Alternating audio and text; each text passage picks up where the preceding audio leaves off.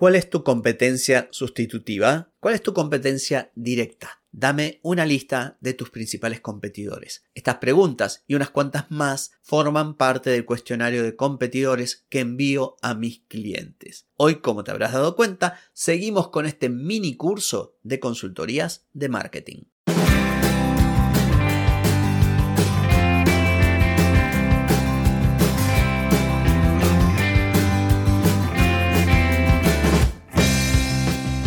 Bienvenida y bienvenido a Marketing para Gente como Uno.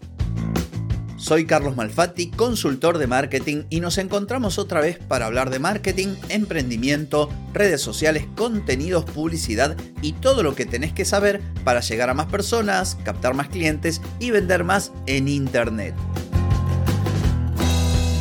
Atenti, que arrancamos. Hoy es miércoles primero de marzo de 2023, un nuevo mes, el tercer mes del año. El tiempo pasa a una velocidad que la verdad ya me está haciendo dudar si es la misma velocidad de hace otros años o si está relacionado con la edad que tengo. No lo sé, pero que pasa rápido, pasa rápido. Y no soy el único que lo dice, ¿eh? Si escuchás por ahí, yo escucho otros podcasts y todos dicen, che, qué rápido, ya estamos en marzo. Eh, así que bueno, nada, estamos en marzo. Aprovechemos el tiempo.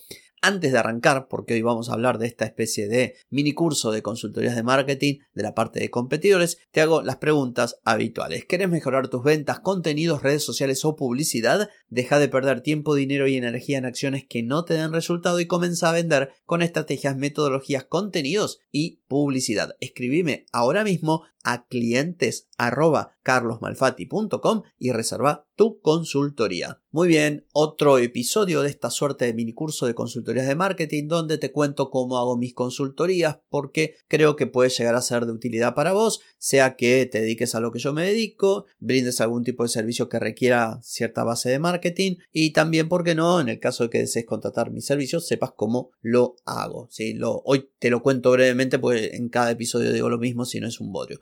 ¿Qué vamos a ver hoy? Hoy vamos a ver lo de la competencia. A continuación te voy a ir contando qué pregunto yo a mis clientes cuando les envío este cuestionario que tiene que ver con la competencia. Si escuchaste los otros episodios lo sabes, si no te cuento que yo primero envío una serie de cuestionarios, a partir de ahí entiendo el contexto del cliente, hago un análisis, un diagnóstico, luego diseño una estrategia y su consiguiente plan de acción. Bueno, en la primera etapa que envío los cuestionarios, uno tiene que ver con la competencia. Entonces, ¿qué pregunto yo a, mis clientes en este cuestionario? Lo primero es sobre la competencia sustitutiva, que son competidores o una competencia que no ofrece exactamente el mismo producto o servicio, pero pueden ofrecer un sustituto. Y pido que hagan una lista de aquellos negocios, productos o servicios que pueden ser una competencia para lo mismo que ofrecen. Yo, por ejemplo, cuando hablé de Jobs to be done, creo que fue, dije que es muy importante identificar a la competencia porque comúnmente tendemos a creer que la competencia de nuestro negocio es alguien que vende lo mismo y no siempre es así. Y en ese episodio puntualmente di el ejemplo de la competencia que existe entre una guardería de niños y niñas y la suegra que puede cuidar al niño o la niña para que los padres eh, hagan lo mismo que quieren hacer cuando dejan al niño o la niña en la guardería. Esa suegra o esa persona, yo dije la suegra porque bueno, en cierto punto hasta resulta gracioso, pero una persona que cuida a tus hijos es una competencia para alguien que tiene una guardería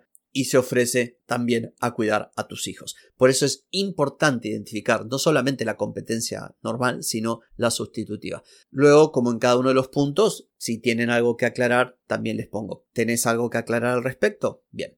Lo segundo es la competencia directa, que son los competidores que ofrecen productos o servicios similares. Esto sí es muy claro. Yo ofrezco, no sé, consultorías de marketing. Mi competencia directa son otros consultores de marketing. Así, en regla general, esta sería la idea. Entonces, yo aquí lo que pido es un listado de aquellos cinco competidores que mi cliente considera importantes. Y en el listado pongo que me indiquen cuáles son y también me den un enlace a su web o una red social, algo como para que yo luego pueda meterme e investigar a ver qué están haciendo.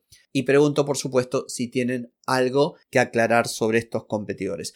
¿Para qué utilizo yo el análisis de los competidores? Bueno, sabes, porque lo he dicho también, que en el marketing, al menos yo lo veo desde este punto de vista, es súper importante posicionarse y diferenciarse de la competencia, sobre todo en un contexto donde prácticamente todos vendemos lo mismo. Y si vendemos lo mismo y lo hacemos de la misma manera, terminamos convirtiéndonos en commodity. Y esto implica que vamos hacia una guerra de precios. Entonces, nosotros tenemos que establecer una diferencia y tener una propuesta de valor potente para que la gente diga, bueno, para, lo que ofrecen estos tipos no es igual a lo que ofrecen aquellos. Entonces, para poder trabajar esto, no alcanza solo con ver cuáles son nuestras fortalezas del DAFO y, todo esto que convertimos en ventajas competitivas, competencia distintiva. No alcanza con esto. También tenemos que echar un ojo a ver dónde se ubica la competencia. ¿Para qué? Para buscar eso que nos haga distinto y podamos construir esa propuesta de valor que sea, valga la redundancia, valiosa para un determinado tipo de cliente, algo que los demás no puedan copiarnos. Por eso es importante analizar a la competencia y también ver qué están haciendo bien e importante, de igual modo que también lo mencioné, ver qué están haciendo mal, porque en aquello que están haciendo mal podríamos tener una oportunidad nosotros.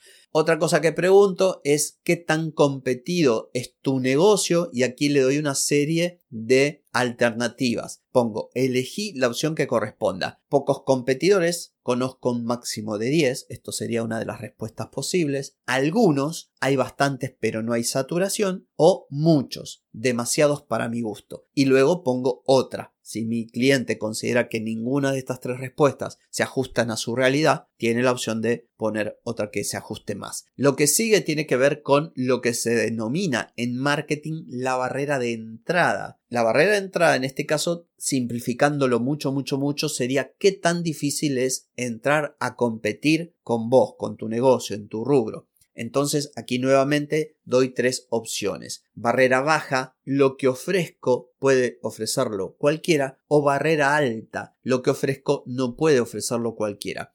Y, aquí es, es gracioso porque casi todo el mundo suele responder lo que yo ofrezco no lo ofrece nadie. Y están casi todos equivocados. Como dije, todos estamos ofreciendo prácticamente lo mismo. ¿Cuándo no es lo mismo? Cuando a ojos de nuestro cliente no lo es. Y alguien que no tiene un, buen marketing decididamente está ofreciendo lo mismo que el otro. Pero bueno, esta pregunta, por un lado es un poquito tramposa, pero por el otro lado también me da a mí pie para decir, bueno, eh, cuáles son las cosas que te hacen diferente, vamos a potenciar eso, vamos a tratar de obviar las que te hacen igual, esto tiene que ver. Agrego luego barrera de entrada alta. En caso de que hayas elegido barrera de entrada alta, que por lo general es lo que eligen, explícame brevemente por qué consideras que lo que ofrece tu negocio no lo ofrecen los demás. Acá pido que justifique esa respuesta. Porque ojo, en algunos casos puede ser que la justificación sea buena. Quizás no del todo en el sentido de que aún así su negocio no se diferencia o, no tiene una propuesta de valor clara y contundente, pero podría tenerlo porque hay material. En otros casos, no. Luego pregunto algo más, si se quiere, entre comillas, filosófico. Tu principal orgullo. ¿Hay algo de tu negocio que quieras destacar, algo que no tenga tu competencia y que sea motivo de orgullo? Esto igualmente nosotros, o yo lo veo, y lo vamos a ver en otro formulario cuando hacemos el análisis DAFO. Pero me gusta situarlo en este contexto porque a veces surge de aquí mismo una, una ventaja con respecto a la competencia. Alguien dice, no, mira, me encanta porque resulta que nosotros estamos haciendo esto de esta manera y hace mucho tiempo y la gente esto lo valora mucho y ahí encontramos quizás algo que puede ser importante a la hora de comunicar y a la hora de hacer marketing.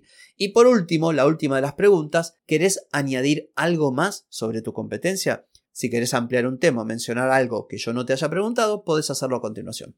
Y bueno, este es el formulario sobre competencia. Por supuesto que se puede preguntar mil cosas más. De hecho, si vamos al punto de los competidores, cuando yo pido una lista, yo después me meto, analizo sus perfiles de redes sociales, su comunicación, su propuesta de valor, un montón de cosas, pero siempre trato de liberar a mis clientes de la mayor carga posible. Hay cosas que yo no puedo ignorar, no puedo obviar, yo no puedo dejar de preguntar esto que pregunté, porque es necesario para luego diseñar una estrategia a medida. Pero hay cositas de las que me encargo yo, porque entiendo que mis clientes están metidos con la cabeza en su negocio. Entonces, estas fueron las preguntas relativas a la competencia que forman parte de la primera etapa, que es la etapa de análisis.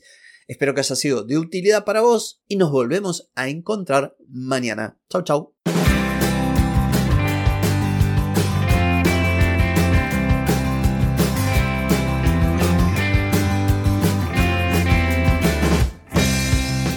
Amigas y amigos, todo lo bueno llega a su fin y este episodio no es la excepción. Si te gustó, déjame 5 estrellitas en Spotify. ¿Querés vender más? Reserva hoy mismo tu consultoría por videollamada. Deja de perder tiempo y dinero y comenzá a vender con estrategias, metodologías, contenidos y publicidad. Escribime ahora mismo a clientes y reserva tu lugar. Hey, ponete en acción, que el tiempo, el tiempo no perdona.